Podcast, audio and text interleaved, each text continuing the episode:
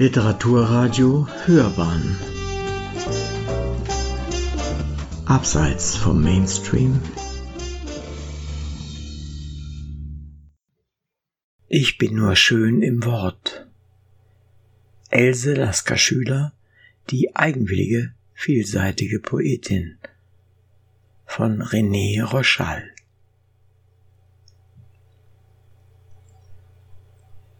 Ein alter Tibet-Teppich. Deine Seele, die die meine liebet, ist verwirkt mit ihr im Teppich Tibet.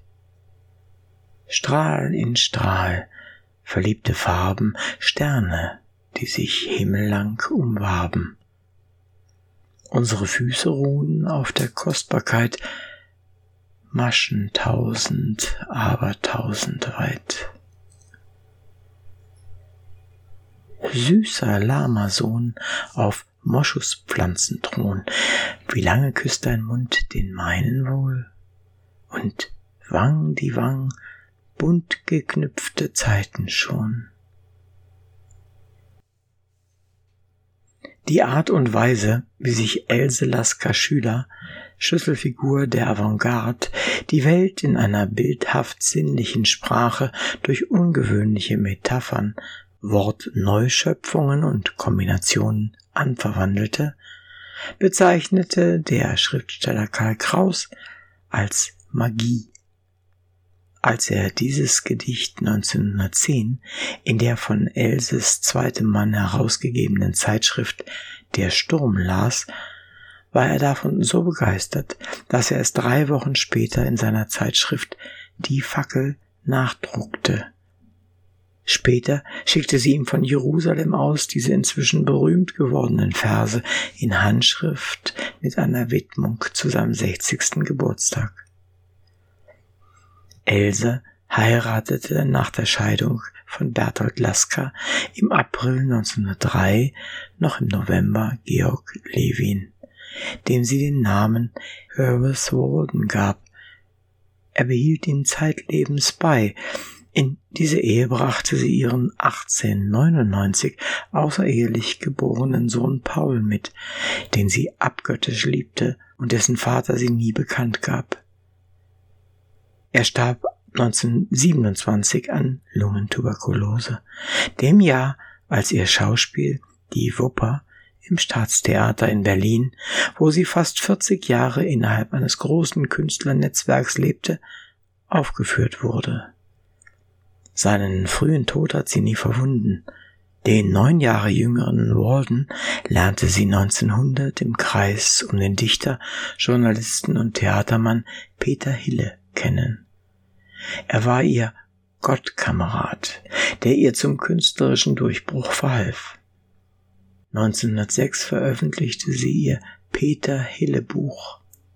Auch Walden, wie Else jüdischer Abstammung, unterstützte sie. Als Schriftsteller, Verleger, Galerist, Musiker und Komponist war er einer der wichtigsten Förderer der deutschen Avantgarde. Er gründete 1904 den Verein für Kunst, dem Schriftsteller wie Heinrich und Thomas Mann, Rilke Wedekind und Lasker Schüler angehörten. In seiner 1910 gegründeten Zeitschrift Der Sturm, die bis 1932 bestand, veröffentlichten viele bedeutende Persönlichkeiten und natürlich Else. Sie war impulsgebend für den expressionistischen Aufbruch was zur Gründung der Zeitschrift, auch wenn sich bereits 1909 die Trennung des Paares anbahnte und der legendäre Sturmgalerie führte. Kurz vor ihrer Scheidung am 1. November 1912 wurde Walden zum Adressaten ihrer Briefe nach Norwegen, die unter dem Titel Mein Herz, ein Liebesroman mit Bildern und wirklich lebenden Menschen erschienen indem sie Einblicke in das Endstadium ihrer Ehe gibt. Der Dramatiker Paul Zech schrieb dazu in seiner Besprechung in der Wochenschrift März Else Lasker Schüler, diese Tänzerin zwischen kosmischen Gefühlsvorstellungen, steht einsamer denn alle im Bann des Gegenwartslebens. Sie zerschlägt alle Formen der Tradition und schafft in höchster Ergriffenheit ein Neues in Sprache, Gliederung und Aufbau. Nie hat Wortkunst solche Triumphe gefeiert. Die Musikalität ihrer Sprache inspiriert bis heute zahlreiche Komponisten. Sie ist die meist vertonte, derzeit sind es 1840 Mal, deutschsprachige Lyrikerin. Ihr politisches Theaterstück Ich und Ich entstand in Jerusalem, wurde 2019 in Hamburg als Oper aufgeführt.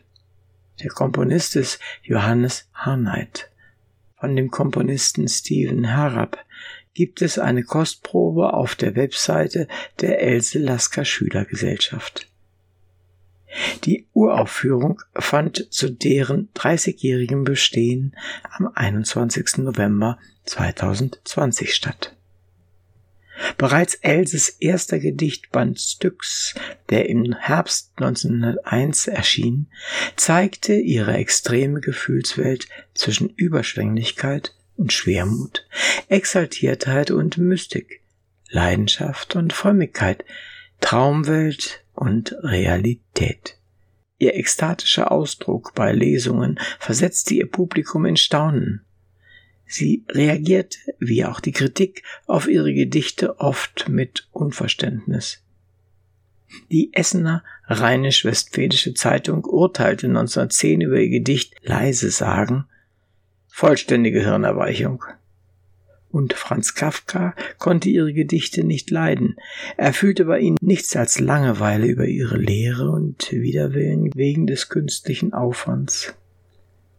Aufgrund ihres unkonventionellen Lebensstils und ihrer extravaganten Erscheinung erfuhr die Dichterin oft gesellschaftliche Ausgrenzung. Ihre auffallende Aufmachung führte sogar dazu, dass sie einige Male auf der Straße verhaftet wurde. Der Arzt und Lyriker Gottfried Benn, den sie 1912 kennenlernte, beschrieb sie als sehr klein, circa 1,50 groß.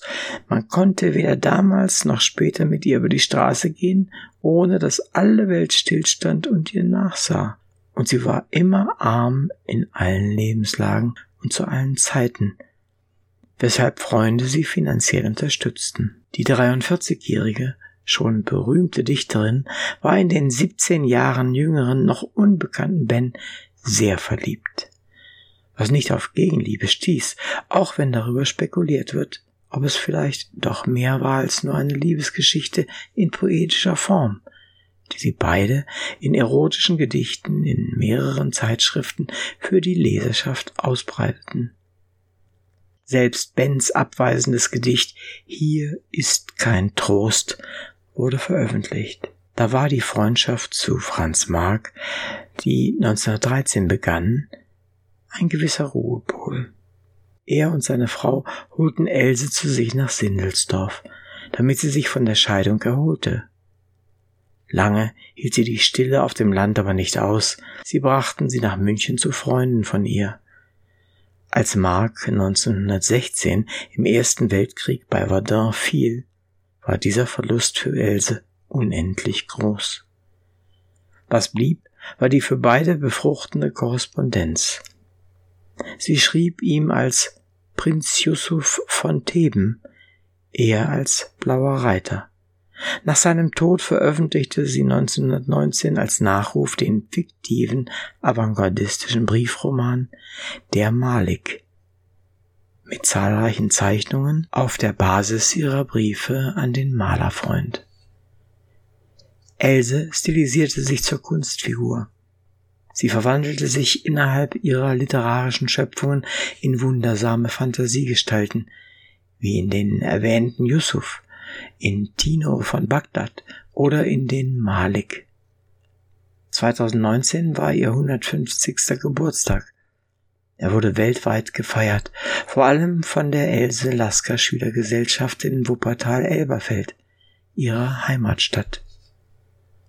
Vom 6. Oktober 1909 bis 16. Februar 1920 zeigte das von der Heid Museum in Wuppertal in der Ausstellung Else Lasker Schüler, Prinz Yusuf von Theben und die Avantgarde rund 200 Exponate, darunter ca. 70 Zeichnungen von Else, zahlreiche Bücher, ELS-Porträts von Künstlern wie Jankel Adler und Karl Schmidt-Rottluff sowie Franz Marx farbenprächtige Postkarten.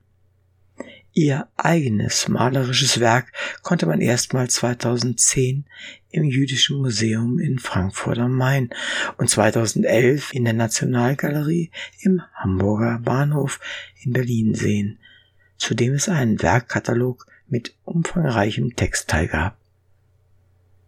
Das und vieles mehr erfährt man in den Almanachen von Hayo Jan, Vorsitzender und 1990 Gründer der ELS-Gesellschaft, der Else Lasker Schülergesellschaft, regelmäßig rund um das Thema Else herausbringt.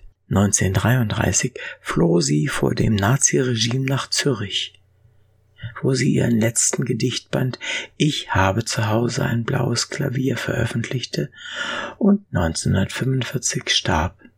2020 kam ein Jubiläumsalmanach mit zahlreichen Beiträgen heraus, darunter circa 70 Zeichnungen von Else, zahlreiche Bücher, Else Lasker Schülerporträts von Künstlern wie Jankel Adler und Karl Schmidt-Rottluff, in dem Jan auch an viele berühmte Weggefährten erinnert.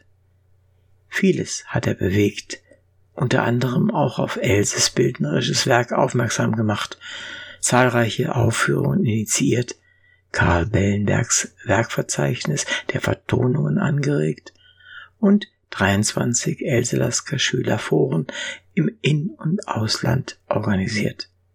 Das nächste findet vom 2. bis 10. Oktober 2021 in Frankreich Henri-sur-Mer statt. Sie hörten Ich bin nur schön im Wort. Else Lasker Schüler die eigenwillige, vielseitige Poetin von René Rochal. Es sprach Uwe Kulnig.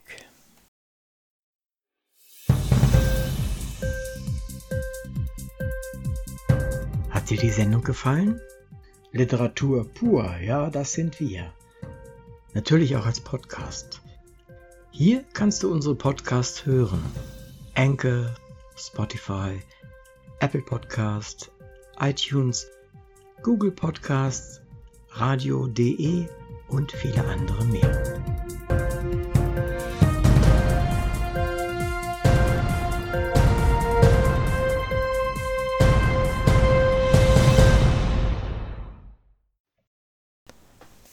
Es sprach Uwe Kulnig.